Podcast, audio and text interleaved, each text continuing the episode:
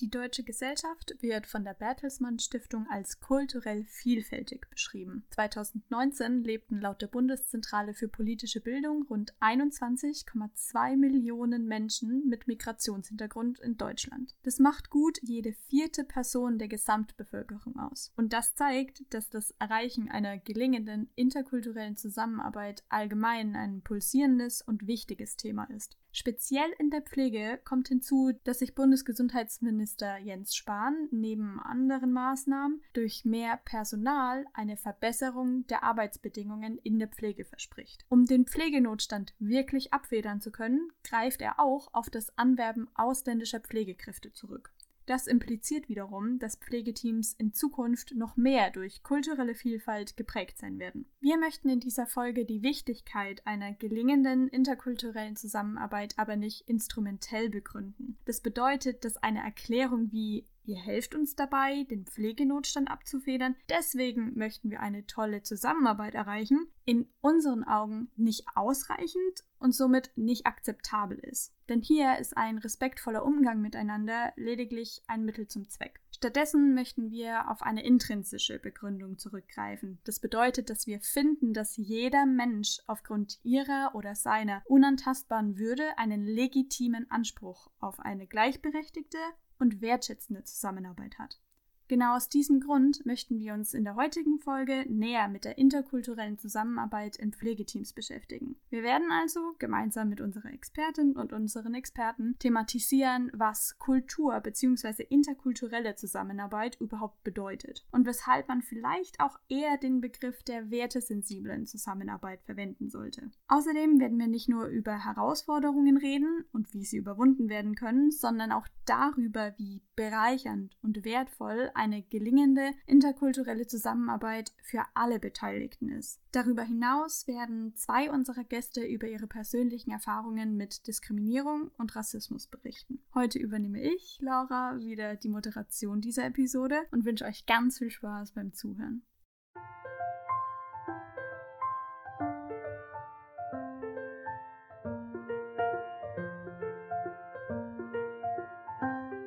Bevor es aber mit dem Gespräch losgehen kann, möchte ich noch eine Triggerwarnung aussprechen. In dieser Folge geht es unter anderem um Rassismus und Diskriminierungserfahrungen. Einige Stellen können deshalb für Betroffene belastend sein.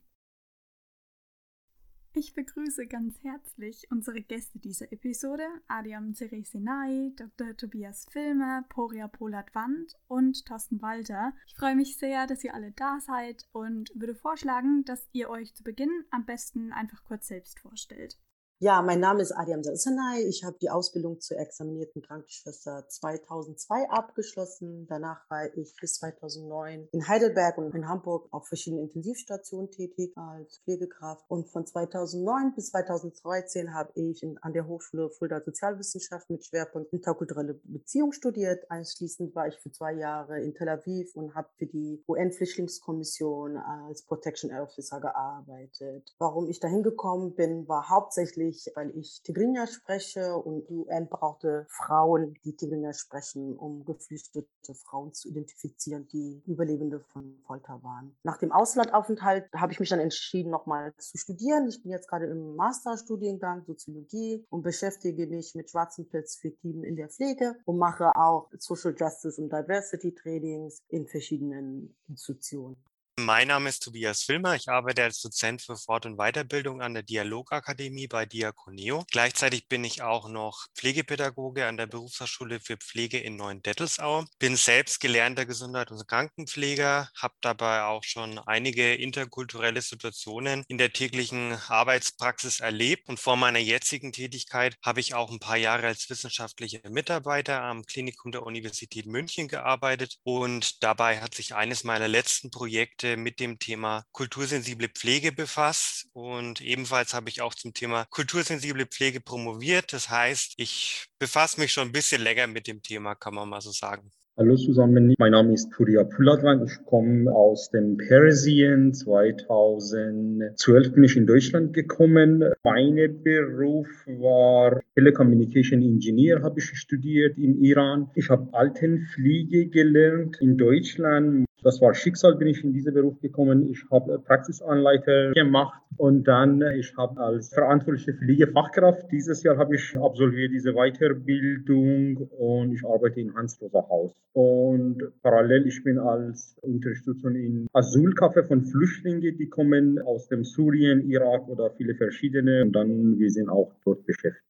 Ja, und zu guter Letzt komme ich noch dran. Mein Name ist Thorsten Weiter. Ich bin seit elf Jahren hier bei Diaconeo angestellt und bin zuständig als zentraler Dienst für die internationale Zusammenarbeit. Also ich koordiniere alle Kontaktpartnerschaften hin in alle Welt, bin auch zuständig für die Personalgewinnung aus dem Ausland von Diaconeo. Ich habe selber zwei Jahre im Ausland gelebt, in Mexiko, habe da in einer Einrichtung für Flüchtlinge gearbeitet, direkt an der Grenze zu den USA, habe vorher Heilerziehungspflege gelernt hier in Neudettelsau und bin dann sozusagen nach dem Studium in München für Pflegemanagement wieder zurückgekommen bei Diakonie, um die Stelle zu begleiten. Ich bin froh und dankbar, dass ich das tun darf und ich habe jetzt in den letzten zehn Jahren immer wieder Projekte, Pilotprojekte gemacht, sei es äh, mit Menschen, die aus Vietnam gekommen sind. Wir haben seit zehn Jahren eine Kooperation, wo wir spanischen Jugendlichen die Option geben, dass sie nach Deutschland kommen und eine neue Perspektive erlangen. Und so sind wir auch in verschiedenen Bereichen unterwegs, wo wir sagen, Menschen aus dem Balkan, aber auch Menschen aus der Ukraine und so weiter, die kommen, um hier eine neue Perspektive zu finden und in die Pflege zu kommen.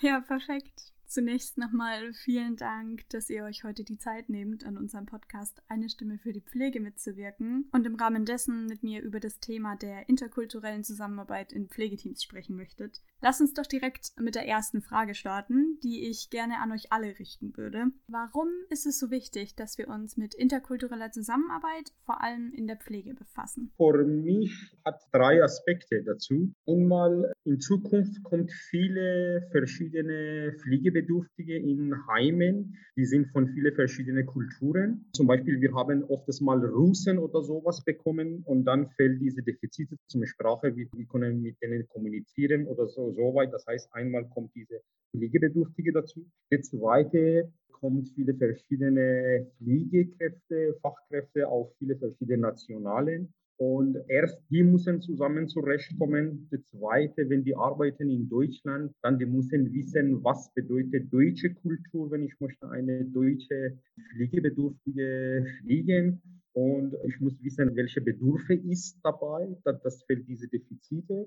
Und der dritte, dann kommt die unsere Nachwuchse in der Pflegepersonal die drei für mich spielen ganz, ganz wichtige Rolle. Ich habe ja Schwerpunkt interkulturelle Beziehungen studiert und bin so reingekommen und habe gesagt, okay, ich möchte da reden, weil ich die Skills habe aufgrund mein, meines Backgrounds. Im Studium habe ich doch festgestellt, dass es nicht die Realität ist, die Lebensrealität von Menschen, die hier in Deutschland leben, seit Jahrzehnten und mehreren Generationen. Dementsprechend habe ich interkulturelle Zusammenarbeit auf der kritischen Perspektive, also kritisch äh, beäugt, sagen wir mal so und kritisch beäugt zu fragen, in welchen Machtstrukturen diskutieren wir über Interkulturalität und welche Kultur meinen wir damit. Und da im Studium auch immer noch besteht diese Kulturalisierung und zu sagen, hier, da sind die anderen, die müssen geformt werden für uns, damit wir halt gut zurechtkommen in unserer Arbeit. Also auch so von Gewinnoptimierung geht das. Es geht halt um, um so ökonomische Interessen. Diese ökonomischen Interessen sind dann halt so, dass Menschen nach Deutschland kommen, zu arbeiten. Thorsten, du hast es ja vorhin auch schon gesagt, was deine Arbeit ist ist. Aber dabei kritisch zu beäugen, was meinen wir damit? Also was meinen wir damit, wenn wir sagen, die anderen müssen sich hier irgendwie anpassen? Also ich bin, wie gesagt, seit 2002 examinierte Krankenschwester. Ich habe,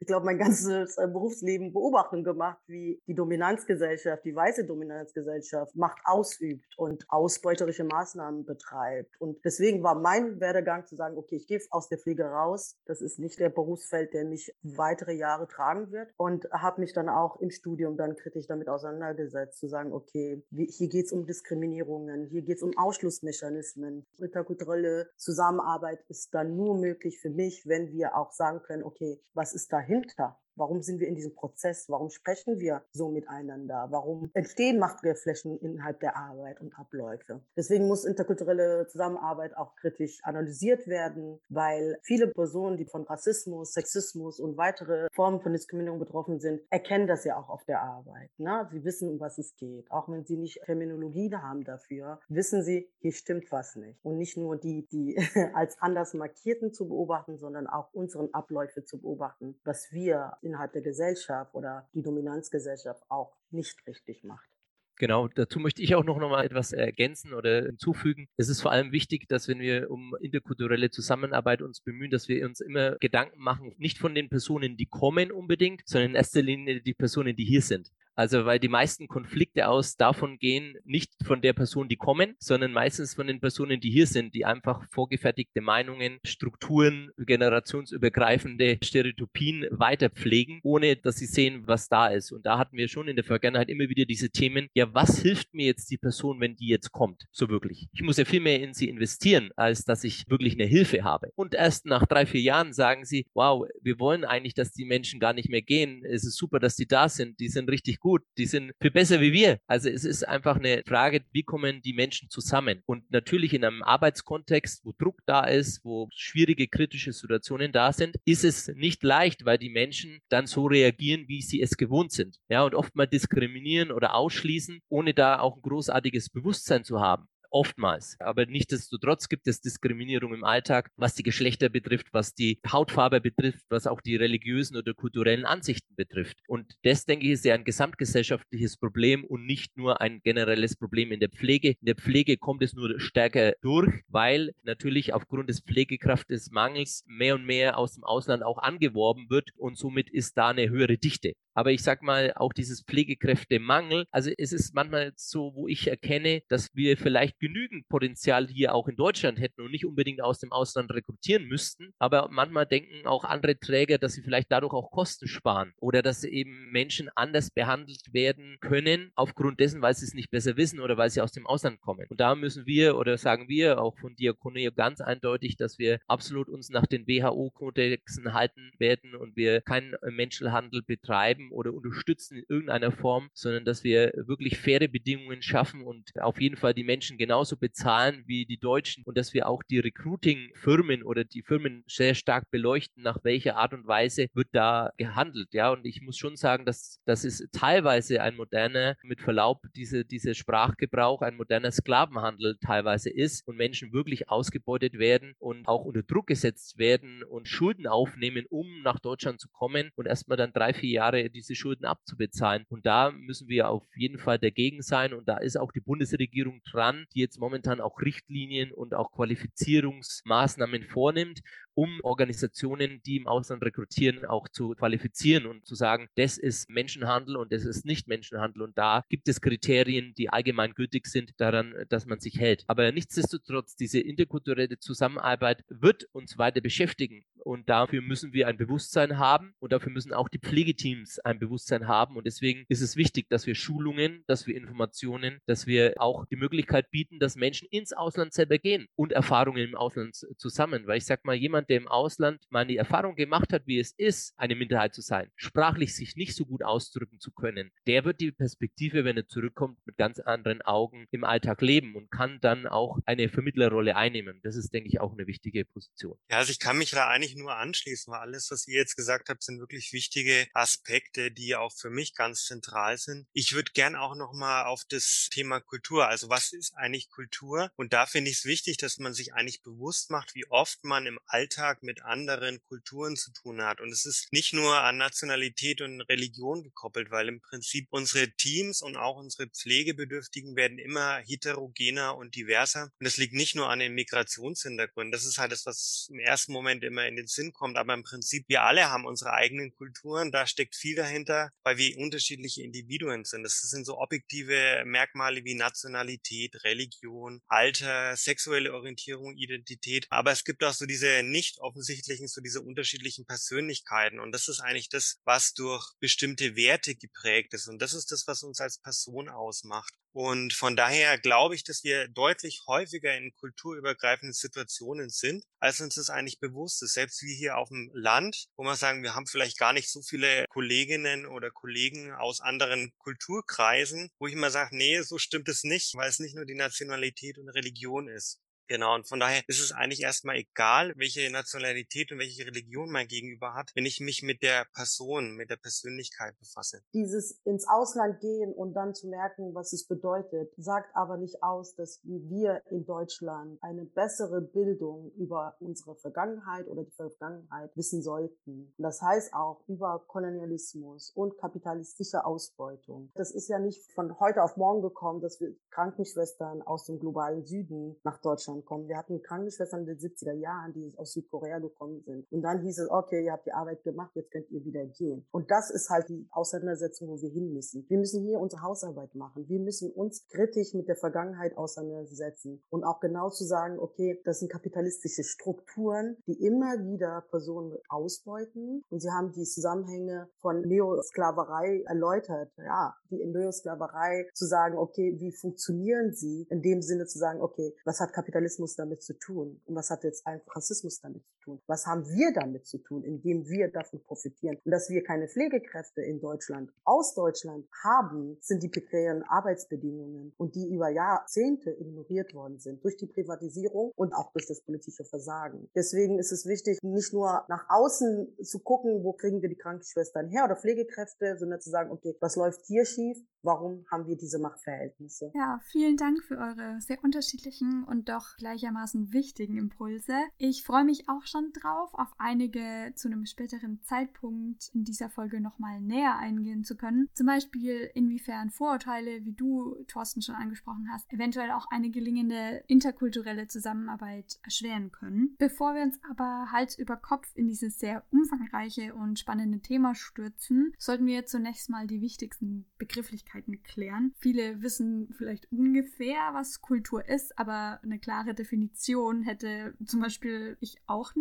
parat. Tobias, du hast ja schon angedeutet, dass Kultur mehr ist als nur Herkunft und Religion. Kannst du im Folgenden bitte erklären, wie Kultur definiert werden kann und im Anschluss auch darauf eingehen, was man denn unter dem Begriff der interkulturellen Zusammenarbeit versteht? Das ist eine ganz spannende Frage, weil es gibt tatsächlich verschiedene Definitionen von Kultur und da sind sich auch viele Experten oder Expertinnen gar nicht einig, wie man Kultur genau definiert. Also man kann es beispielsweise definieren als eine typische Ausprägungsform einer Gesellschaft, wozu erlernte sozial angeeignete Werte, Traditionen und Lebensformen gehören und dass man so eine geteilte Lebenswelt innerhalb dieser sozialen Gemeinschaft hat. Also bestimmte Muster von Denken, Fühlen und Handeln. Und das äußert sich aber nur implizit. Das heißt, es ist als Selbstverständlichkeit wird es angesehen, ist uns aber gar nicht so bewusst. Und das ist eigentlich die Grundlage für unser Handeln, dass es sinnhaft, plausibel und routinemäßig ist. Gleichzeitig sind wir aber auch eigentlich in unserem täglichen Leben Mitglieder mehrerer Kulturen, in Anführungszeichen, weil es nicht nur unsere Nationalität und Religion ist, wie ich vorhin schon angesprochen habe, auch unsere Berufszugehörigkeit zum Beispiel. Also wenn wir jetzt hier alle aus der Pflege sind, haben wir auch eine bestimmte Kultur in der Pflege oder die Generation, der wir angehören. Im Prinzip auch, wo wir aufgewachsen sind, also ob in der ländlichen Gegend, städtischen Gegend, unsere Peer Groups, unser Freundeskreis, all das hat Einfluss auf unsere Kultur. Das ist uns meistens gar nicht bewusst, wie sehr uns das prägt. Und wenn wir nämlich über Kultur reden, reden wir meistens immer über die Kultur der anderen, also die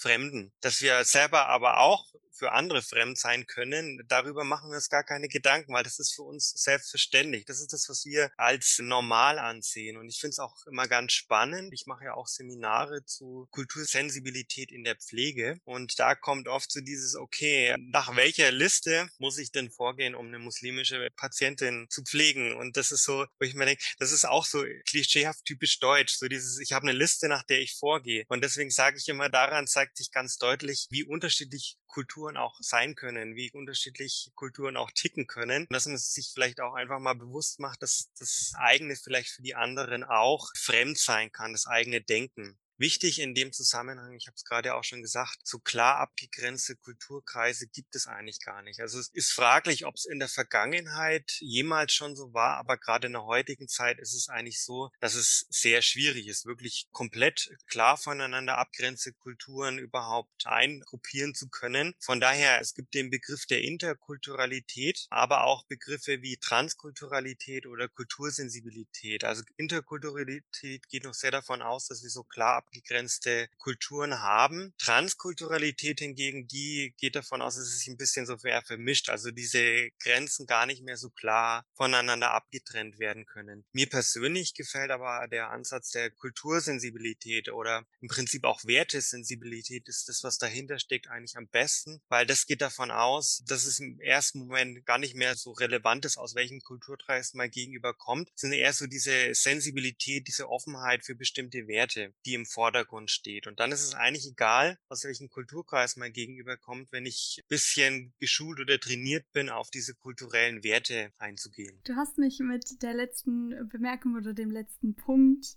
den du gerade genannt hast, sehr überzeugt. Ich würde deswegen vorschlagen, dass ich ab jetzt also auch nicht mehr den Begriff der interkulturellen, sondern vielmehr den Begriff der wertesensiblen Zusammenarbeit benutze.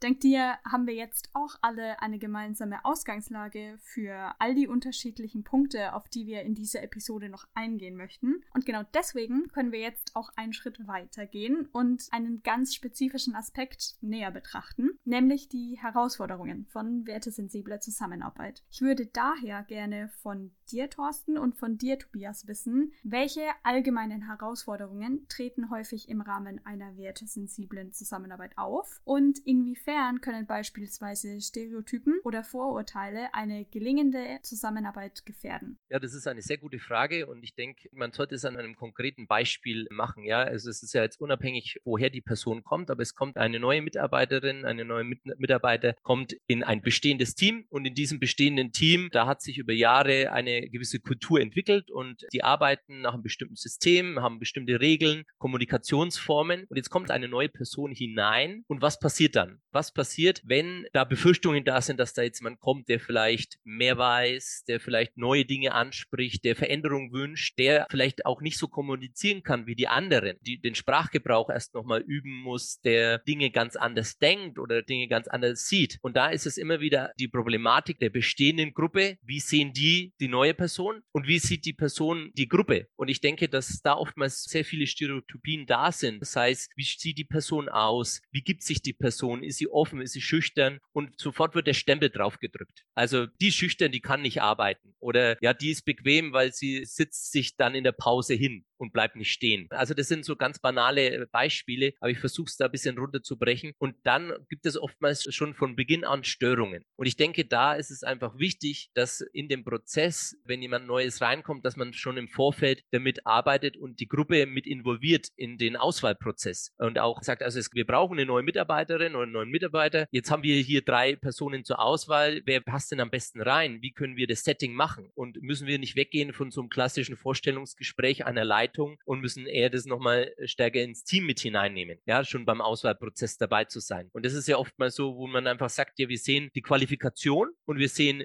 das, was er mitbringt und es passt rein automatisch. Vorher wird da gar nicht so viel überlegt. Das ist der eine Punkt. Also ich denke, man muss viel stärker sich um die Teams kümmern, um die bestehenden Teams kümmern und die Person, die reinkommt, da muss natürlich auch eine Vorintegration, ein Abgleich da sein, dass man weiß, in welches Setting komme ich rein, was wird von mir erwartet, darf ich mitsprechen, darf ich mitdiskutieren, diskutieren, darf ich meine Meinung sagen. Also da muss man auch vertrauensbildende Maßnahmen schaffen auf beiden Seiten. Das wäre so die Sachen, wo ich sehe als Herausforderungen. Ich würde gerne auch noch ergänzen, das ist eine ganz spannende Sache, was der Thorsten gerade gesagt hat. Im Prinzip, ich will noch mal ein bisschen auf die Stereotype und Vorurteile eingehen, dass man da einfach auch mal weiß, wie das entsteht. Da gehe ich jetzt mal einen Schritt zurück. Was passiert denn, wenn wir neue Menschen begegnen? Menschen, die wir vorher noch nie gesehen haben. Im Prinzip auch wir hier in dieser Runde. Was passiert denn da? Und wenn jetzt nicht gerade Corona ist, ist es ja tatsächlich so, dass wir täglich wirklich bis zu Hunderten von Menschen begegnen. Das heißt, ähm, unser Gehirn entscheidet dann sehr spontan, sehr schnell in Bruchteilen von Sekunden, ohne dass uns das bewusst ist, wie wir die Person einordnen. Also so finden wir sie sympathisch, finden wir sie interessant oder uninteressant, vielleicht aber auch gefährlich oder ungefährlich für uns. Das passiert alles automatisch und es ist anhand von wenigen Merkmalen, ohne dass uns das bewusst wird. Und diese Einsortierung ist im ersten Moment Moment auch gar nichts Schlimmes, weil die hilft uns tatsächlich in der sozialen Umwelt zurechtzukommen. Weil ansonsten müsste man sich vorstellen, wenn man jede Person, die man neu kennenlernt, erstmal einsortieren muss, dann wäre unser Gehirn und auch wir ewig lang mit beschäftigt. Und deswegen ist es an sich erstmal ganz gut. Also dieses Schubladen einsortieren, sage ich mal, weil uns das einfach hilft, dass wir wissen, okay, wie können wir mit der Person reden oder wie können wir auf die Person zugehen. Das heißt, ist im ersten Moment noch gar nichts Schlimmes. Stereotype sind da definiert, also Zusammenhänge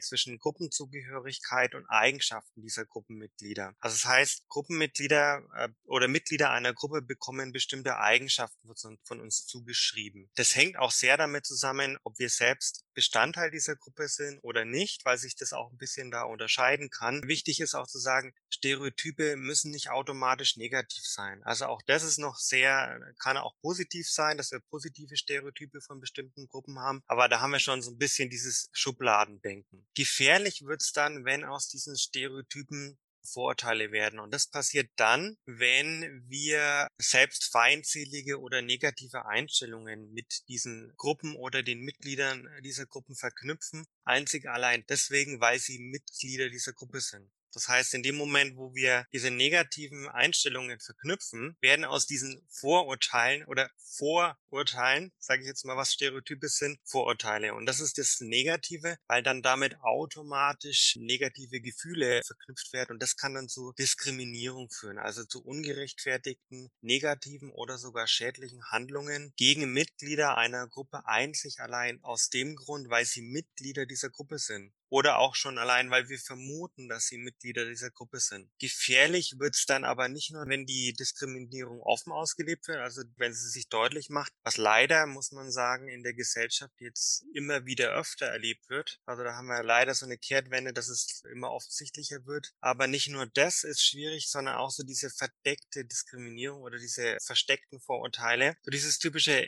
ich habe ja nichts gegen Ausländer, aber und dieses Aber ist es wirklich das Entscheidende. Offiziell ist alles schön, aber, und es zeigt einfach, dass es wirklich schwierig ist. Und man muss sich dabei aber auch bewusst sein, dass es sehr schwierig ist, Vorurteile abzubauen. Also was leider gar nicht funktioniert ist, wenn man versucht, Vorurteile durch sachliche Argumentation abzubauen. Also nach dem Motto, ich muss einfach nur genügend Argumente liefern und dann kann ich mein Gegenüber schon irgendwann überzeugen. Das funktioniert leider nicht. Wenn ich jemanden in eine Ecke dränge, dann muss er in eine Verteidigungshaltung. Und dann ist es sehr schwierig, da irgendjemanden zu überzeugen. Das heißt, es erfordert sehr viel Arbeit, Vorurteile abzubauen. Angefangen mit der Erkenntnis, dass ich mir selbst bewusst bin, dass ich Vorurteile habe. Und erst dann kann ich anfangen, die abzubauen. Und das passiert sehr viel auch im Kontakt also der Kontakt mit anderen Menschen oder mit anderen Kulturen ist sehr wichtig, um diese Vorurteile abzubauen. Vielen Dank, ihr beiden, für eure aufschlussreichen Antworten. Denn nur durch diese haben wir jetzt alle eine Vorstellung davon, wie unser Schubladendenken, wie du es genannt hast, Tobias, funktioniert und ab wann es auch gefährlich wird. Und dadurch können wir ja dann aber auch wiederum unsere eigenen Vorurteile erst als solche identifizieren. Das hast du ja gerade gesagt. Und auch wenn es super schwierig ist, zumindest alles daran setzen, dass wir sie abbauen können. Aber nicht nur Vorurteile beeinflussen die Qualität der Teamarbeit, sondern auch, wie du bereits erwähnt hast, Thorsten, die Kommunikation im Team. Und genau auf den Aspekt der Kommunikation möchte ich im Folgenden jetzt noch ein bisschen näher eingehen. Allerdings soll der Fokus hier nicht auf Sprachbarrieren liegen, sondern vielmehr darauf, wie Sprache wirken kann. Denn die Wirkung von Sprache wird häufig unterschätzt. Deswegen ist es enorm wichtig, dass man sich immer vor Augen hält, dass Sprache ganz bewusst aber häufig auch unbewusst als Machtinstrument benutzt werden kann. Das heißt, mit einer unüberlegten oder auch vielleicht für einen selbst unproblematischen Aussage kann man andere sehr verletzen. Daher, Adrian, könntest du uns bitte kurz erklären, inwiefern durch Sprache Machtverhältnisse reproduziert werden können. Ja, gerne. Also wir haben es ja auch schon in gewissen Sachen auch angesprochen. Ich mache jetzt mal ein Beispiel. Wenn Personen aufgrund ihrer Hautfarbe zum Beispiel das Kompliment gegeben, oh, sie sprechen aber gut Deutsch, ne? das ist ein klarer Ausschlussmechanismus der weißen Dominanzgesellschaft, zu sagen, okay, von ihnen habe ich nicht erwartet, dass sie gut Deutsch sprechen. Ja, Das ist eine Methode, wie Macht ausgenutzt wird, weil die Person, die in dem Moment signalisiert von ihrer Gruppe oder aufgrund ihrer ihrer Hautfarbe, aufgrund ihrer Herkunft, erwarte ich schon andere Leistungen oder hätte ich diese Leistung nicht erwartet vermehrt. Und diese rassistische Sprachpraxen häufen sich auch oft, indem dann Personen zum Beispiel als fremd bezeichnet werden, obwohl die Person seit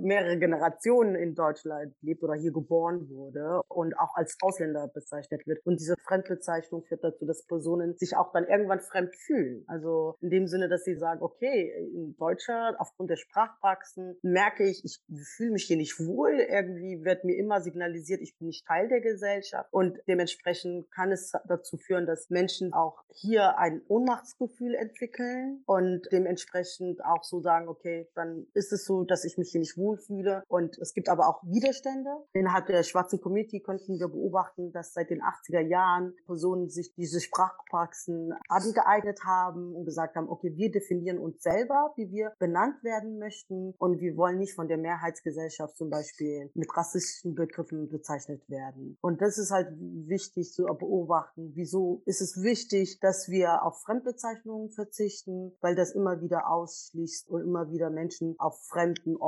verweist durch diese Festschreibungen kommt immer wieder diese Differenzen, also diese Asymmetrien werden hergestellt. Du gehörst hierhin oder du gehörst nicht hierhin. Und zum Beispiel mit dieser Frage, es kommt auch oft vor, dass Menschen gefragt werden, ja, woher kommst du? Und es reicht dann nicht aus zu sagen, ja, ich komme aus Frankfurt. Es wird weiter gefragt, es wird weiter gefragt. Die Menschen werden dann in eine Situation gebracht, in der sie nicht sein wollen. Und das sind die Machtverhältnisse, die immer wieder reproduziert werden. Also somit ist es wichtig, auch wirklich auf die Fremdbezeichnung zu verzichten, zu gucken, dass wir uns kritisch damit auseinandersetzen, also diskriminierungskritische Selbstreflexion und sich auch über das Wissen, wie Diskriminierungen funktionieren, sich damit auseinanderzusetzen und auch direkt zu gucken, woher kommt das, warum habe ich so eine Denklogik, wieso habe ich das Gefühl, wenn ich eine Person sehe, die jetzt braune Haut hat oder äh, äh braune Haut sein, schon braune Haare hat, als fremd wahrnehme. Dadurch werden ja auch immer wieder Trennlinien hergestellt. Und diese Trennlinien führen dazu, dass wir in einer Gesellschaft auch immer wieder hegemonale Strukturen aufgebaut werden. Wir wissen dank dir jetzt also, wie durch Sprache Machtverhältnisse ausgedrückt werden können. In diesem Zusammenhang fällt ja aber auch oft der Begriff des Alltagsrassismus. Ich würde nun gerne von dir erfahren, was der Begriff bedeutet, warum er so gefährlich ist und zu guter Letzt auch, wie Alltagsrassismus mit Sprache und Machtverhältnissen zusammenhängt. Also Alltagsrassismus ist Erfahrungen, die rassifizierte Personen im Alltag erleben, also rassistische Erfahrungen, wie zum Beispiel die Frage, wo kommst du her, das habe ich ja schon erläutert, aber auch im Gesundheitssystem, dass Patienten zum Beispiel weniger geglaubt wird, wenn sie sagen, sie haben Schmerzen oder bei der Wohnungssuche, dass klar gesagt wird, okay, die Wohnung ist frei, frei. Und wenn die Person dann auftaucht, dann gesagt wird, ah, die Wohnung wurde schon vergeben. Wir haben das jetzt auch ja vor ein paar Wochen gab es ja auch einen Bericht aus Bremen, wo klar innerhalb der Wohngesellschaft Notizen gemacht worden sind. Zum Beispiel Person mit Kopftuch wurde notiert, Kopftuchfrau und so, dass dann halt innerhalb der Strukturen, also innerhalb der Institutionen, so struktureller Rassismus entsteht. Wenn Menschen im Alltag Rassismus erleben, hat es auch eine strukturelle Zusammenhang. Also wir können den Alltagsrassismus nicht so im leeren Bubble sehen und sagen, nur eine Person erlebt dies oder mehrere Personen oder Gruppen, sondern es geht darum, dass dieser strukturelle Rassismus immer wieder eine Auswirkung hat auf den Alltag und somit auch mit den Erfahrungen, mit der Lebensrealität von betroffenen Menschen. In der Pflege ist es so, da kann ich ein Beispiel geben, zum Beispiel Beforderung. Also es gibt zum Beispiel ein Buch, das kann ich kurz vorstellen, das ist auch wichtig, Spiegelblicke, Perspektiven schwarzer Bewegung in Deutschland. Da geht eine Krankenschwester, die 1966 nach Deutschland gekommen ist, darauf ein. Sie ist Krankenschwester, wie gesagt, Hebamme und Pflegedienstleiterin gewesen, ist jetzt mittlerweile in der Rente und Beatrice Oniele benennt es ganz klar, dass sie zum Beispiel sich für eine Pflegedienstleitungsstelle beworben hat, dass sie eine tolle Vorstellungsgespräch hatte und nachdem sie positive Rückmeldung erwartet hat, kam nichts. Und danach wurde ihr gesagt, ja, die Stelle ist schon vergeben.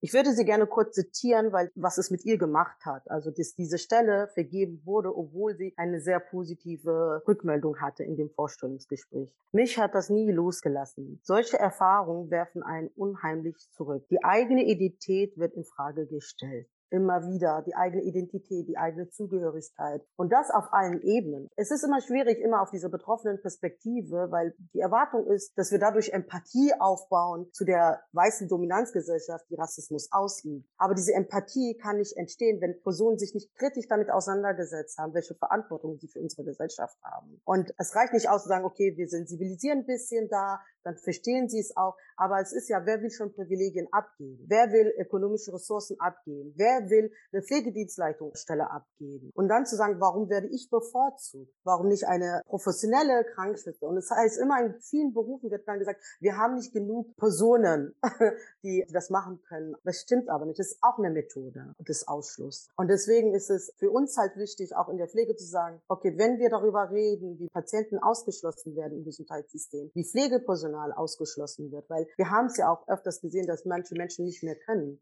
dass sie dann irgendwann auch aufhören zu pflegen und auch erkranken an Burnout. Und diese ökonomische Interessen von den Krankenhäusern und dann auch zu gucken, wie diese ökonomischen Interessen immer wieder Frauen, also vermehrt Frauen aus dem globalen Süden, aus den osteuropäischen Staaten ausbeuten. Und da ist eine kritische Perspektive notwendig. Und wir müssen von dem Alltagsrassismus Natürlich ist er wichtig, den zu erkennen, aber dann weiter gucken, wie der strukturelle Rassismus funktioniert und warum wir in diesen strukturellen Kontexten agieren oder arbeiten und dann zu sagen, okay, wir brauchen auch in diesen strukturellen Problemen strukturelle Lösungen. Es geht nicht darum, ein bisschen da zu sensibilisieren. Natürlich für den Alltag ist es vielleicht stressfreier, aber langfristig brauchen wir nachhaltige Lösungen. Ich glaube auch, dass es noch einiges aufzuarbeiten gilt. Das ist anstrengend und zeitaufwendig, aber gleichzeitig auch doch die einzige Möglichkeit, wie wir alle tatsächlich ein wertschätzendes und respektvolles Miteinander erreichen können. Oder wie du es eigentlich auf den Punkt gebracht hast, wie man Verantwortung für eine diverse Gesellschaft übernehmen kann. Ich möchte mich auch nochmal bei dir für deine unterschiedlichen Beispiele bedanken, die du uns mitgebracht hast und dafür, dass du aus dem Buch vorgelesen hast. Ich hoffe, dass durch all diese Aspekte klar geworden ist, wie wichtig es ist, dass sich jeder Einzelne mit Rassismus und Diskriminierung auseinandersetzt. Ich möchte als nächstes aber gerne die Aufmerksamkeit auf einen konkreten Erfahrungsbericht lenken. Daher würde ich nun dich, Poria, gerne einladen, deine Geschichte zu erzählen, wenn du möchtest. In diesem Sinne möchte ich dich als erstes also gern fragen, was hat dich dazu bewogen, dich für den Beruf der Pflegekraft in Deutschland zu entscheiden? Wie gesagt,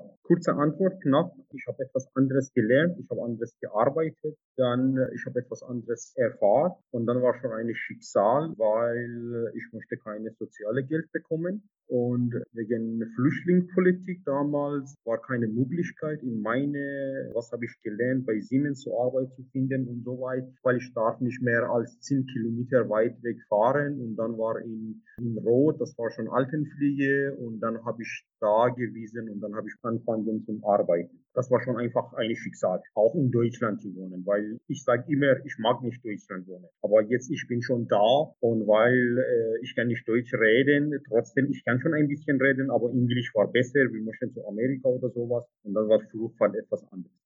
Das ist diese Geschichte. Aber ich möchte kurz zurück, weil wir haben viel Theorie gesagt. Adiam hat viel andere Erfahrungen. Wie läuft mit dieser interkulturelle? Was macht diese interkulturelle? Welche Probleme haben wir? Zum Beispiel, wenn wir wissen das nicht, was erwartet eine muslimische mit Kopftuch oder sowas? Oder zum Beispiel, ich erinnere mich, damals waren wir mit Bürgermeister und wir sind schon anerkannt in Deutschland. Bürgermeister möchte syrische Familie begrüßt, gibt's Hand zu Männern und natürlich auch zu Damen und dann sofort Dame kriegst zurück und Ehemann kommt vorne und dann wird schon äh, Situation nicht freundlich. Warum ein Mann kommt zu meiner Frau ist fremd. Diese Defizite, wir wissen das nicht, was ist in diese islamische Kultur und was deutsche. Und solche Fälle taucht jedem Fall. Zum Beispiel bei Weihnachten. In Weihnachten, Deutsche geben Geschenke als christliche. Und die haben genauso bei muslimische gemacht. Die haben Schokolade in Weihnachten mitgebracht und Geschmuck und sowas. Aber die wissen das nicht, was wirkt bei muslimische die muslimische, die kommen ganz, ganz zurück, weil die denken, die möchten christliche Glaube präsentieren, die möchten eigene islamische Religion wegnehmen und die möchten eine christliche Glaube anbieten. Und da war schon auch riesige Diskussion. In der Arbeit ist etwas anderes, komplettes was anderes. Ich stimme mit Adiam zu. Und ja, das war dieser Grund, aber ich sage, ich bin bei äh, einfach einem Schicksal, bin ich in diesen Beruf gekommen. Wie würdest du denn trotzdem auch den, den weiteren Weg beschreiben? Also als was Positives? Nein, das war nicht positiv. Dieses Schicksal war immer sehr, sehr schmerzhaft. Ich vergesse 5. Oktober 2012 nichts in meinem Leben. Ich weiß, wie viele Tage bin ich in Deutschland, Woche, Monat und so weiter. Viele denken, wenn jemand ist Flüchtling und kommt hier, dann sucht ein besseres Leben. Ja, natürlich, ich bin hier in Deutschland wegen Sicherheit, weil ich musste meine Frau unterstützen. Ich bin nicht hier in Deutschland gekommen wegen Geld oder Gesundheit oder sowas. Früher habe ich bessere Leben, bessere Qualität und bessere Job. Und jetzt ich muss vorstellen und jemanden hat in AfD oder sowas als Mitglied oder sowas gearbeitet und ich muss schauen und runterschlucken. Und dieser Mann in meiner alten Beruf oder sowas kommt nie mehr vor. Er darf nicht mit mir sprechen und so weiter. Natürlich, das ist immer schmerzhaft, aber ich habe keine Alternative. Ich habe keine Alternative zu zurück in meine Heimat. Ich bin Politikflüchtlinge und ich habe bei der Regierung gearbeitet, deshalb bin ich da und dann muss ich kämpfen. Und dann ich muss mein Leben versuchen, ich, ich kämpfe immer und ich versuche immer zu meinem Niveau kommen. Und von vielen Deutschen sage ich so, ich nenne das nicht als Rassismus, weil ich bin, ich bin konkret wegen dieser Wort, das ist ganz, ganz scharf und direkte Wort. Dann wir müssen ein bisschen vorsichtig mit, mit dieser Worte sprechen. Wenn jemand sagt eigene Meinung oder wenn jemand mag keine Ausländer, das bedeutet nicht, er ist oder sie ist rassistisch oder sowas. Vielleicht von einer Art und Weise schon, aber nicht so extrem. Das ist Realität. In die anderen Länder ist genauso. Viele möchten Fremde nicht. Und auch in Deutschland, wenn äh, zum Beispiel in Iran oder in östlichen Ländern, wenn eine Fremde geht in eine, die Dörfer, die sind sofort gegen, weil kommt eine Fremde rein und möchte wissen, wie sieht aus. Das bedeutet nicht, das ist Rassismus, weil wir sind Ausländer und dann, wenn eine Deutsche sagt etwas, weil zum Beispiel ich kenne keine deutsche Kultur. Ich erinnere mich, äh, wir sind schon einen Geburtstag eingeladen und wir kommen nicht pünktlich. Wir kommen halbe Stunde später von Essen. Und das war schon riesig Theater, weil wir sind unpunktlich. Und ich habe gesagt, aber in unserer Kultur, wenn wir sind eingeladen, ich gehe eine halbe Stunde später, weil das ist Höflichkeit, weil ich bin nicht wegen Essen da. Und die haben gesagt, oh, in Deutschland, wir kommen pünktlich, weil Pünktlichkeit ist Höflichkeit. Ich habe gesagt, ah gut, Defizite von Kommunikation und ich kenne diese Kultur nicht. Und bis jetzt, die lachen alle. In diesem Tag, wenn ich sehe, dann sage ich, oh, die sind alle gegen mir. Aber das war nicht so. Dann möchte ich mich dafür entschuldigen, falls ich einen Nerv getroffen habe, den ich nicht hätte ansprechen sollen. Nein, um Gottes Willen, das ist, das ist diese Sache, wir müssen drauf reden. Wenn wir sprechen über diese Sachen und Erfahrungen nicht, dann wir können keine, ich sage immer, sprechen, wir sind erwachsene Menschen, wir können reden. Wenn wir können sprechen, dann wir können Probleme lösen. Und wenn kommt alles auf dem oberen Niveau, sage ich so, auf der Physik, wenn Luftballon jetzt unter Wasser, dann, dann kommt immer Druck und irgendwann explodiert. Und diese Explosion ist Gefahr. Und wenn kommt alles auf dem ganz, ganz hohen Niveau, dann kommt alles raus dann kann man schon reden. Das ist alles gut. Es ist schön, dass du so offen bist und ich schätze es sehr wert, dass du dazu bereit bist, eben diesen Austausch mit uns zu führen. Wie erging es dir denn dann auch während deiner Ausbildung, beziehungsweise wie ergeht es dir heute im Berufsleben? Und würdest du auch andere MigrantInnen dazu ermutigen, eine Pflegeausbildung in Deutschland zu absolvieren? Sage ich so kurz wegen meiner Ausbildung. Nein, meine Ausbildung war nicht so einfach, weil nach einem Jahr hier, meine Frau, wir haben diese Ergebnis bekommen, wir dürfen in Deutschland bleiben. Das war schwierige Zeit, weil wegen niemand möchte eine Politikflüchtlinge zu haben in jedem Land und das war schon viel. Und dann wir mussten eine neue Sprache lernen, weil das war schon diese Geschichte Amerika vorbei. Wir können dort nicht gehen auf eine politische Grund und so weiter. Dann habe ich angefangen, meine Ausbildung zu machen. Kaum Deutsch. Ich habe Hälfte Ausbildung auf Englisch gemacht oder sowas. Dann kenne ich keine deutsche Kultur. Dann war schon auch problematisch. Bei mir war viel Probleme zwischen Ausbildung. Druck von meiner Chefin oder sowas. Ja, das war keine gute Zeit. Aber ich mag diese Beruf, weil ich musste mit Menschen zu arbeiten. Für Flüchtlinge gebe ich auch, weil bis jetzt ich habe zwei Flüchtlinge, eine Muslime und einmal eine dunkelhautige aus Ukraine und Kamerun ist schon in diesen Beruf gekommen. Das ist schon, freut mich, aber das ist, dieser Beruf ist nicht für alle geeignet. Das ist ein Beruf mit Herz ist, äh, verbunden und dann muss viel Gefühle mit Menschen zurechtkommen. Und auch natürlich gibt es viele, zum Beispiel bis heute, ich sehe viele, die, die haben diese äh, Generation von Adolf gehabt. Das bedeutet von denen, das war schon Adolf so wie eine König. Und kann ich schon verstehen. Das ist, das ist, das ist, für mich ist kein Problem. Das ist von denen war eine Dame hat zu mir gesagt, hat einen Kuss von Adolf in der Hand und Gesicht bekommen und lehnt und lacht und strahlt von dem Gesicht. Viele sagen, nein, das ist nicht gut und so. Aber ich habe gesagt, das ist Lebenserfahrung. Und wir müssen das akzeptieren, weil hat eigene Geschichte dazu. Und ich muss für mich konkret sagen, ich handle diese Mensch so wie eine Mensch. Das ist mir egal, was hat ihm vorher passiert. Korrekt oder falsch, ich bin kein Gericht. Und das ist ganz, ganz wichtiges Thema. Wenn jemand kann diese Grenze ansetzen, dann ja, dann sage ich, diese Beruf ist schon eine Aber wenn hat Probleme, dann sage ich nein, das ist keine gute Beruf, weil dann wird unbewusst arbeitsbelastet.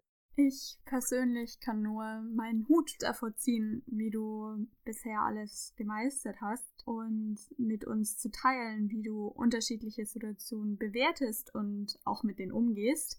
Also dir dabei zuzuhören, erweitert auf jeden Fall den eigenen Horizont und ermöglicht ja auch erst, dass andere Menschen oder eben auch wir in dieser Runde neue Sichtweisen kennenlernen können. Ich möchte mich da einfach nochmal ganz sehr für deine Offenheit bedanken. Ich meine, wir können aus deinen Erzählungen auch, wie schon gesagt, so viel mitnehmen. Und an dieser Stelle möchte ich auch nochmal betonen, dass es wirklich nicht selbstverständlich ist, dass du diese Erfahrungen mit uns teilst. Denn häufig wird nämlich fälschlicherweise von den von Rassismus betroffenen Personen erwartet, dass sie umfassende Aufklärungsarbeit leisten müssen, was aber eben definitiv nicht deren Aufgabe ist. Vielleicht ist jetzt gerade auch ein guter Zeitpunkt zum Durchatmen und um mal kurz zurückzublicken auf alles, was wir bisher erfahren haben. Wir wissen, dass Kultur mehr ist als nur Herkunft und Religion und wir somit in Alltagssituationen viel häufiger mit kulturellen Unterschieden konfrontiert sind, als wir es bisher angenommen haben. Außerdem haben wir erfahren, dass man Kulturen eigentlich gar nicht so klar voneinander abgrenzen kann und deshalb die Verwendung des Begriffs der wertesensiblen Zusammenarbeit vielleicht besser geeignet ist als der der interkulturellen Zusammenarbeit. Ebenfalls haben Adiam und Poria uns Einblicke in ihr Leben gewährt und Erfahrungen, die sie bisher im Pflegeberuf gemacht haben, mit uns geteilt. Wir haben uns bisher also viel mit den Herausforderungen beschäftigt, die sich bei einer wertesensiblen Zusammenarbeit ergeben können. Nun möchten wir nach vorne schauen und nach Lösungen suchen. Es stellt sich also die Frage, welche konkreten Möglichkeiten gibt es, um eine gelingende, wertesensible Zusammenarbeit ermöglichen zu können. Und gibt es vielleicht Werte, auf die sich alle Pflegekräfte einigen können? Und wenn ja, welche sind das zum Beispiel? Ja, ich denke, wir müssen die Werte, also die, es steht ja alles schon im Grundgesetz, ne? Also die Menschen vor Diskriminierung schützen. Ne? Also wir reden ja nicht jetzt um, wie gesagt, um Personen individuelle Probleme. Wir besprechen über gesellschaftliche Probleme. Und in der Pflege sehen wir halt auch die, das Spiegelbild der Gesellschaft. Ist es, dass wir das nicht verarbeitet wurde, wie mit älteren Menschen in der Geriatrie, die halt auch in ihrer Demenz oder in ihrer Altsein gewisse Personen äh, verkörpern. Wir hatten genug Zeit. Also wir hatten genug Zeit, über diese Themen zu sprechen und das auch zu benennen, wie gehen wir damit um. DNS-Zeit wurde in Deutschland nicht so verarbeitet, wie wir es verarbeitet hätten sollen. Und Dementsprechend ist es auch schwierig, Pflegetätigkeiten als schwarze Frau mit älteren Menschen durchzuführen, weil Angriffe kommen. Es kommen Angriffe. Und das ist rassistisch. Wir müssen ja auch auf der theoretischen Ebene drüber reden. Ob ich jetzt dann den Beruf nicht weiter machen kann, ob ich dann komisch agiere, komisch heißt das, ich reagiere auf die Gewalt, die mir zugefügt wird, ist eine andere Sache. Und dafür brauchen wir aber die Institutionen, die einen Rahmen bilden, dass sie sich an die Grundgesetze halten. Wenn sie sagen, okay, die Frau XY ist rassistisch, sie hat eine Vorstellung von Menschen, dann zu sagen, okay, wie machen wir das? Da müssen AGs gegründet werden in den Kliniken. Da müssen die Grundgesetze auch im Arbeitskontext eingehalten werden. Und es müssen Gespräche geführt werden. Ich gebe jetzt mal einen Fall rein. Also ich gebe einen ganz konkreten Fall rein, wo ich im Nachtdienst vor zwei Jahren hatte ich solchen Einsatz. Und während ich in diesem Einsatz war, kam eine Person aus dem Ausland, die einen Aufenthalt hatte in Deutschland und dementsprechend auch in Deutschland medizinisch betreut werden darf, weil sie krankenversichert ist. Die weiße Krankenschwester weiß, wenn ich das so sage, sind politische Bezeichnungen, damit wir die Machtverhältnisse aufzeigen in dieser Gesellschaft. Es geht nicht um Hautfarbe zu sagen, du bist weiß, du bist schwarz, sondern es geht um politische Kontexte darzustellen, benutzen wir die. Damit wir zeigen können, hey, wer hat mehr Power, ökonomische Power, mediale Power, gewisse Sachen vorzutragen. Und dementsprechend saß ich da im Nachtdienst, meinen Minijob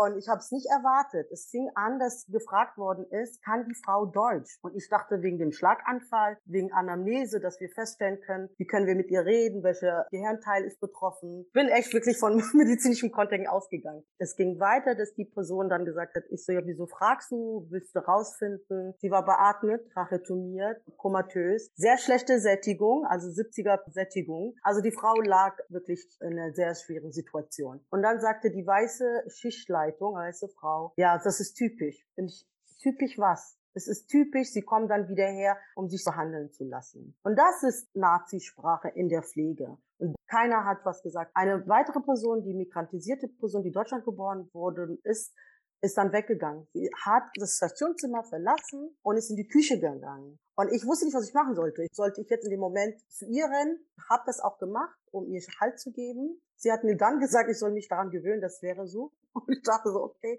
bin viel älter, lebe, arbeite schon seit äh, fast 20 Jahren in der Pflege. Ich weiß, dass es so ist, aber das, das ist nicht richtig. Dementsprechend brauchen wir wirklich in allen Abteilungen, in allen Bereichen in der Pflege Richtlinien. Wir müssen Personen dazu auffordern zu sagen, stopp, einfach auch wenn wir auf der strukturellen Ebene nichts ändern können, können wir Stopp sagen. Und das ist Verantwortung übernehmen. Verantwortung für eine vielfältige Gesellschaft, wo Menschen Zugang zum Gesundheitssystem haben. Und deswegen, also müssen wir wirklich kritisch darüber nachdenken. Es geht nicht darum, dass wir einfach nur sagen, ja, es sind ältere Menschen, es kommt von der Pflege, es kommt von den älteren Menschen, es gibt vom Patienten, sogar junge Patienten schreiben dann, wenn sie tracheotomiert sind, sie können nicht reden, schreiben sie doch nur das N-Wort auf, um einen zu verletzen obwohl sie in der sehr, sehr prekären Situation sind. Und das ist diese Machtpositionierung, die weiße Menschen in Maha noch haben, trotz ihrer erschwerten Erkrankungen. Ich würde gerne einfach noch was dazu sagen, was ging ja gerade auch um das Thema Werte. Und das ist was, was man in solchen Situationen wirklich auch oft merkt, dass das gar nicht so im Zentrum steht, welche Werte haben wir denn, sondern da sind sehr viele unterschiedliche Perspektiven. Also ich nehme jetzt mal als Beispiel das Familienbewusstsein als Wert. Das ist tatsächlich in den meisten Kulturen sehr ausgeprägt uns Deutsche, sage ich jetzt mal, wird beispielsweise oft nachgesagt, dass die Familie für uns gar nicht so wichtig ist. Ich mache das manchmal in den Seminaren, dass ich diese Frage ein bisschen provokant stelle und dann gerade bei den Pflegekräften kommt oft vehement Widerstand und Einspruch und sagen, nee, so ist es doch gar nicht. Aber oft ist so diese Frage, wie wirkt es dann nach außen? Und wenn man das zum Beispiel jetzt an einem konkreten Beispiel, also was wir immer wieder haben, Situationen in der Notaufnahme, es sind viele Familienangehörige dabei und da entstehen Konflikte, was aber jetzt gar nicht an den Werten liegt selber, sondern an den unterschiedlichen Perspektiven. Also wenn man sich denkt, vielleicht die Krankenschwester, die wirklich seit einer Woche in der gleichen Schicht und für die ist es so dieses immer wieder stehen die im Weg rum, die hat eine ganz andere Perspektive als jemand, der sagt, ich habe einen Familienangehörigen, der ist in einer Notsituation, der ist vielleicht auch sehr unsicher. Ich selber bin sehr unsicher, ich weiß nicht genau, wie was funktioniert, ich muss ihm beistehen oder ihr. Ich befinde mich in einem fremden Land, da kann die Situation ganz anders aussehen. Und das ist das, was oft gar nicht so bewusst ist, wie sieht die Perspektive meines Gegenübers aus, weil wir sehr immer aus unserer Perspektive denken. Und das ist, glaube ich, eine wichtige Grundlage, um überhaupt den anderen verstehen zu können, dass wir versuchen, in die Perspektive unseres Gegenübers hineinzuversetzen. Und das merkt man an solchen Konflikten oder auch es sind ja nicht, nicht immer nur Konflikte, die offen ausgetragen werden, es sind oft solche Unstimmigkeiten. So dieses, es funktioniert auf einer oberflächlichen Ebene schon, aber es ist trotzdem nicht perfekt. Und das liegt oft an so unterschiedlichen Perspektiven auf Dinge. Und wir versuchen viel zu wenig die Perspektive uns Gegenübers in dieser Situation einzunehmen. Also wie geht's unserem Gegenüber gerade?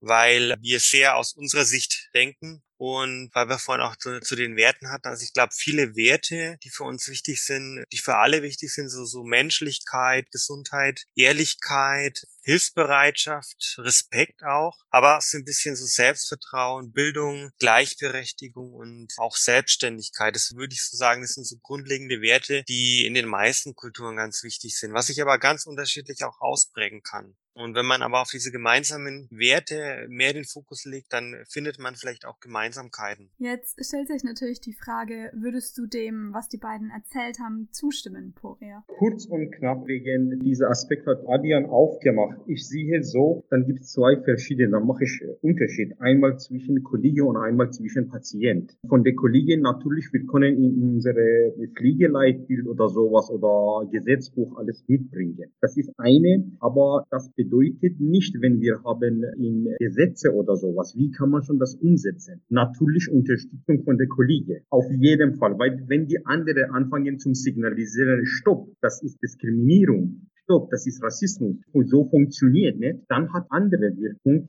aber, aber wir haben jede, zum Beispiel in Diakoneo, in Leitbild steht drauf, wir sind Menschlichkeit, christlich. Und wenn wir sagen christlicher Aspekt, das heißt, Rassismus ist komplett raus von dieser Geschichte. Aber wir sehen oftens mal in der Arbeit Rassismus auch in viele verschiedene Art und Weise. Von Patient, wenn ich habe Patient, ich habe bis jetzt zwei deutliche Rassismus von meinen Bewohnern bekommen. Und da taucht meine Kollege und dann sagt, stopp, so ist Rassismus. So wird nicht behandelt. So kriegen das nicht. Dann kommt die andere zu ihnen und dann die andere macht das. Genauso, wenn eine sexuelle Belästigung passiert. Wenn ein Mann, Bewohner oder Patient möchte eine junge Dame gibt, dann sage ich, nein, stopp, so funktioniert nicht. Sie sind falsche Einrichtung. Das geht nur so nicht. Dann kommt eine klare Antwort. Dann wir können diese Grenze in Praxis umsetzen. Aber wegen Gesetze, weil ich kann nicht Menschen ändern. Wenn jemand hat diese Einstellung, wir sind die Beste in ganzer Welt, weil ich bin Deutsch oder weil ich bin Perse. In ganzer Welt gibt es diesen Rassismus und ich bin die Beste. Das kann ich nicht diese Vorstellung Vorstellung ändern, das ist sehr, sehr schwierig, weil hat so gewachsen. Diese Herren, wenn die haben diese Erfahrung mit Hitler oder sowas, oder wenn die waren schon in AfD oder sowas, das ist sehr schwierig zum Umsetzen. Da kommt Zusammenarbeit mit der Kollege. Dann die sagen, na, so funktioniert nicht. Zurück,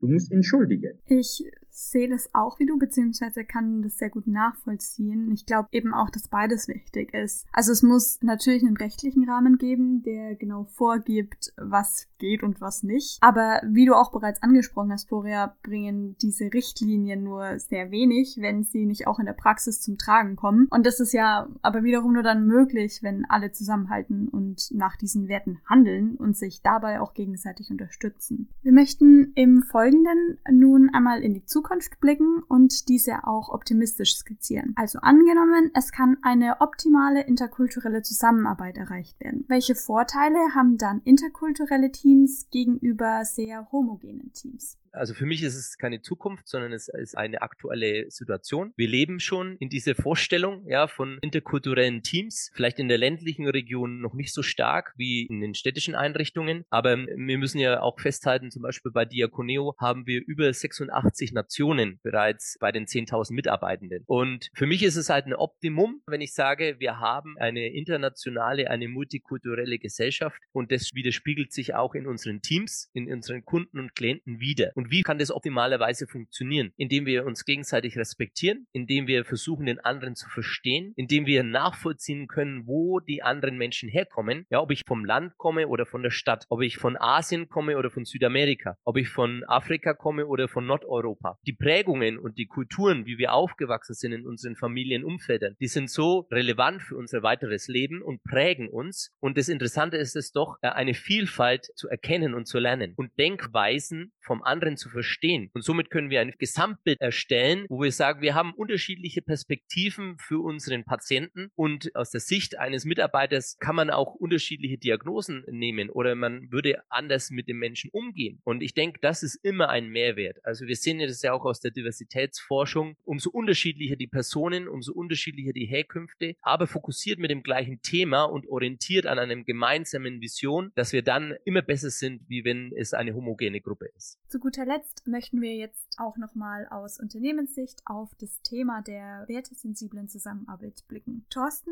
Diakonio ist ein diakonisches Unternehmen, das sich durch eine starke und vor allen Dingen auch christliche Wertepositionierung auszeichnet. Für welche Werte steht Diakonio genau und sind diese im Umgang mit interkultureller Zusammenarbeit bzw. wertesensibler Zusammenarbeit eher ein Hemmnis oder ein Vorteil? Und welche Maßnahmen werden bei Diakonio konkret ergriffen, um eine gelingende interkulturelle bzw. wertesensible Zusammenarbeit zu ermöglichen? Genau, also vielen Dank für die Frage. Und zu Beginn ist es zu sagen, natürlich sind wir ein Unternehmen mit christlichen Werten. Das bedeutet, dass wir auch unsere Vision und Mission darin ausgelegt haben, dass wir vor allem am Menschen uns orientieren. Und wir sind zutiefst überzeugt, dass die Liebe zu den Menschen und der Glaube an die unantastbare Würde jedes Einzelnen sehr wichtig ist. Und das steht im Fokus. Und das versuchen wir auch an unseren Patienten, Klienten und Kunden auch so zu leben. Und wir wollen auf jeden Fall dazu beitragen zu einer friedlichen und inklusiven Welt. Und es ist schon so, dass wir sehr viele Anfragen auch haben von Menschen, die von einer anderen Religion kamen, weil sie sagen, sie sind zutiefst überzeugt von ihrer eigenen Sache, aber dass wir Werte und Dinge leben, das finden die sehr gut. Also sie sagen lieber werteorientiert und mit einem klaren Profil, wie eben als Beispiel eine staatliche Einrichtung oder etwas, die sagen, wir sind so, aber wir leben nicht danach. Und ein Hemmnis kann es natürlich sein, aber wir versuchen ja auch, wie zum Beispiel in der Klinik Hallerwiese in Nürnberg mit einem eigenen Gebetsraum für muslimisch Gläubige, da auch sozusagen diese Gastfreundschaft und diese Liebe zu den Menschen zu leben. Ja, wir sagen ja auch, das Evangelium, das bedeutet die frohe Botschaft. Wir wollen ja auch niemanden sozusagen von unserem Glauben überzeugen und missionieren, so wie das in der Vergangenheit passiert ist, sondern nein, wir stehen für diese Werte und jeder, der zu uns kommt als Mitarbeiter oder auch als als Kunde kann sagen, jawohl, ich kann mich damit identifizieren und kann das auch akzeptieren, wie das ist. Oder man kann sagen, na gut, also da habe ich schon Schwierigkeiten. Aber ich glaube, wir lassen auch genügend Raum und Möglichkeit, dass wir jetzt nicht sagen, jeder muss das so in dieser Art und Weise glauben, sondern es ist halt fürs Unternehmen insgesamt wichtig, diese Tradition und auch diesen Glauben zu haben als Unternehmen, diese Identität. Aber es ist nicht so, dass wir dann eben äh, Maßnahmen ergreifen, um da Menschen reinzuführen. Ich denke, bei den Einführungstagen sieht man es, wenn neue Mitarbeitende kommen, wie begeistert die auch sind, zu hören, was das überhaupt bedeutet, weil viele haben gar keine so genaue Vorstellung, was sind denn überhaupt christliche Werte?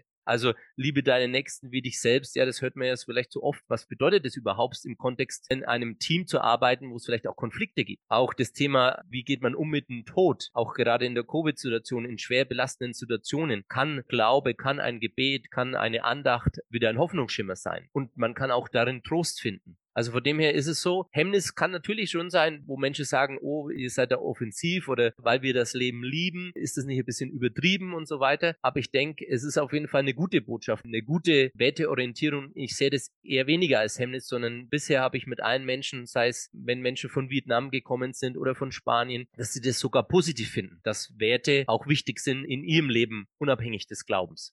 Genau, und was können wir tun für eine gelingende interkulturelle Zusammenarbeit? Also wie gesagt, die Einführungstage. Wir haben auch Fortbildungen, wie in interkulturellen Teams gearbeitet werden kann, auch für die Mitarbeitenden, die schon lange hier sind und eben sozusagen neue Mitarbeitende Empfang nehmen aus anderen Kulturen oder anderen Religionen. Da ist es auch immer wichtig, diese zu schulen und das tun wir über unsere Dialogakademie. Und was mein Arbeitsbereich noch so abdeckt, ist auch, dass wir eigentlich das fördern möchten, dass Mitarbeitende selber Erfahrungen im Ausland sammeln und wir auch bereits in der Ausbildung über Erasmus Plus Optionen geben, dass Menschen in der Ausbildung ins Ausland gehen und dort wichtige Erfahrungen sammeln, damit sie dann hier wieder das Thema interkulturelle Zusammenarbeit besser verstehen können, was sie am eigenen Leib erfahren haben. Ich persönlich konnte sehr viel aus dem Gespräch mit euch mitnehmen und kann daher an dieser Stelle auch nur noch mal betonen, wie froh ich bin, dass ihr alle da seid. Nur durch euch und eure unterschiedlichen Perspektiven ist es unseren HörerInnen und natürlich auch uns möglich, das heutige Thema der wertesensiblen Zusammenarbeit mit all seinen Facetten zu beleuchten. Wir haben sehr viele unterschiedliche Aspekte angesprochen und ich denke, dass wir jetzt unser Gespräch noch einmal Revue passieren lassen sollten. Dazu würde ich gerne in einer abschließenden Runde von euch allen wissen, warum ist es wichtig, sich langfristig mit einer gelingenden wertesensiblen Zusammenarbeit auseinanderzusetzen und worauf sollte dabei in euren Augen besonders geachtet bearbeitet werden. Und welchen Appell würdet ihr vielleicht auch gerne an unsere HörerInnen richten wollen? Ja, mein Appell wäre, solidarisch zu sein miteinander, weil wir die Zukunft sind. Pflege ist die Zukunft und wir können ohne Pflege nicht. Das sollte uns bewusst sein und wir sollten als Pflegekräfte wissen, dass wir sehr viel Macht haben und uns auch mit unseren Diskriminierungsformen, die wir im Alltag erleben, kritisch auseinandersetzen, um als politische Subjekte auch zu agieren. Das ist sehr wichtig, weil gerade Frauen in der Pflege die Arbeit, die ihr leistet oder auch Männer, ist wichtig und sollen sich nicht von dem kapitalistischen System sagen lassen, dass es eine Arbeit ist, die nicht so eine Relevanz hat, nicht nur durch Corona, aber in der Corona-Zeit haben wir festgestellt, wie gefährlich auch unsere Arbeit ist. Ja, nicht nur durch die Ansteckung, sondern durch Stress. Und sich das bewusst zu werden, müssen wir uns mehr politisieren und agieren. Ich würde so sagen, mehr menschlich sein, mehr klar zusammen kommunizieren. Wenn wir denken, etwas ist nicht okay, dann sprechen wir, versuchen wir Wertschätzung nicht vergessen, Menschlichkeit nicht vergessen und lassen wir die anderen reden und zuhören, beziehungsweise aktive zuhören kann ich nur bestätigen, kann ich nur ergänzen. Und für mich ist einfach auch nochmal wichtig, dass man auch die Chancen aus so diversen, heterogenen Teams einfach auch wertschätzt. Natürlich ist es vielleicht am Anfang eine größere Hürde, wenn auch Sprachbarrieren da sind, wenn unterschiedliche kulturelle Gebräuche oder Hintergründe da sind. Aber es ist, es hilft uns einfach gerade auch in der Pflege weiter, weil wir da doch automatisch auch verschiedene Perspektiven in unserem Team haben. Und es fängt auch schon in der Ausbildung an. Also ich finde es immer ganz bereichernd, wenn dann einfach neue Perspektiven kommen, wo ich sage, okay, da habe ich selber noch gar nicht drüber nachgedacht. Finde ich spannender Gedanke, dass man einfach mal den eigenen Horizont erweitert. Also, dass man es wirklich als Chance sieht. Ich meine, wir können auch gar nicht alles. Also, wir haben manchmal auch so dieses Denken, okay, wir müssen sehr sensibel sein und müssen vielleicht auch alles vorab verstehen. Das müssen wir gar nicht. Aber es ist wichtig, miteinander in den Austausch zu kommen, über Dinge zu reden. Und natürlich kann man sich im Wort vergreifen, kann man vielleicht auch Dinge sagen, die das Gegenüber verletzen. Aber darüber muss man reden und nur so kommt man weiter. Wenn man sich da zurücknimmt und sagt, ich vermeide solche Situationen, das bringt uns nicht vorwärts. Das bringt uns in der Gesellschaft nicht vorwärts. Das bringt uns in der Pflege nicht vorwärts. Von daher glaube ich, ist es wirklich eine Bereicherung. Und das ist, denke ich, auch so mein Endfazit, dass es wichtig ist, dass man die Vorteile aus so einem diversen Team wertschätzt, dass man sich bei Kultur nicht immer nur auf die anderen fokussiert, sondern vielleicht auch mal die eigene Kultur oder wie wirkt meine Kultur auf andere, wie wirkt meine Perspektive, dass wir unsere Unterschiedlichkeiten nicht als Schwäche, sondern vielleicht auch auch als Stärke, weil wir da einfach dadurch in gewisser Weise gezwungen sind, uns auch mit anderen zu beschäftigen. Wenn man das mal macht, dann merkt man einfach, wie viel man daraus auch gewinnen kann, wenn ich einfach neue Perspektiven einnehmen kann und dann merke, okay, da habe ich noch gar nicht drüber nachgedacht, aber finde ich einen spannenden Gedanke und von daher glaube ich, wir sind auf einem guten Weg durch diese ganze Diversität. Man muss es aber wertschätzen. Ja, also ich denke, es ist wichtig, um langfristig nachhaltig zu arbeiten, dass wir da diese Perspektive der Kultur sind Flexibilität bei dem Fokus haben, dass das nicht hinten runterfällt, weil oftmals im Arbeitsalltag das schon hinten runterfallen kann und die Prioritätenlage doch in eine andere Richtung geht, ja, was Auslastung betrifft, Arbeitszeitausgleich etc. pp. Und dass dieser wichtige Aspekt mehr und mehr Einzug hält, dass das vielleicht auch in dem Bereich der Ausbildung schon angesetzt wird und dass man auch guckt, wie die Ausbildungsgänge zusammengesetzt werden. Also wenn man eben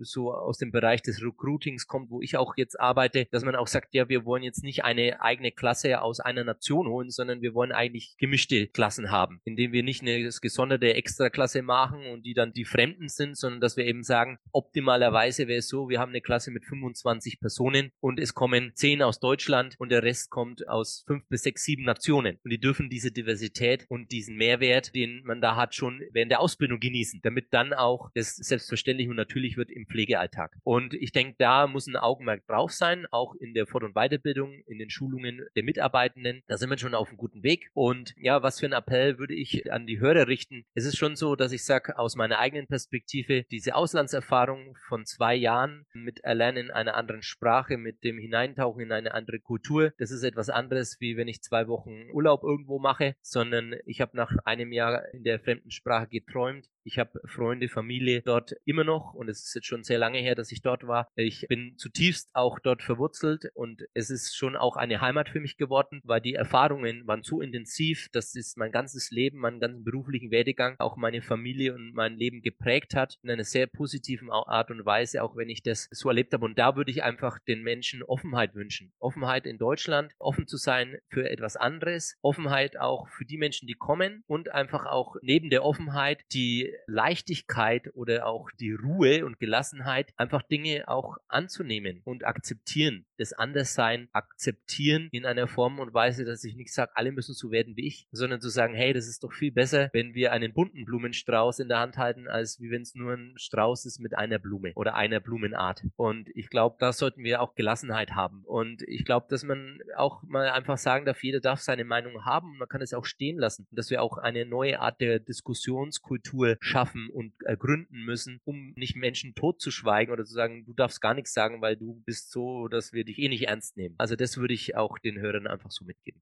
Vielen Dank, ihr vier. Das war ein sehr spannendes und gleichzeitig auch ein sehr intensives Gespräch.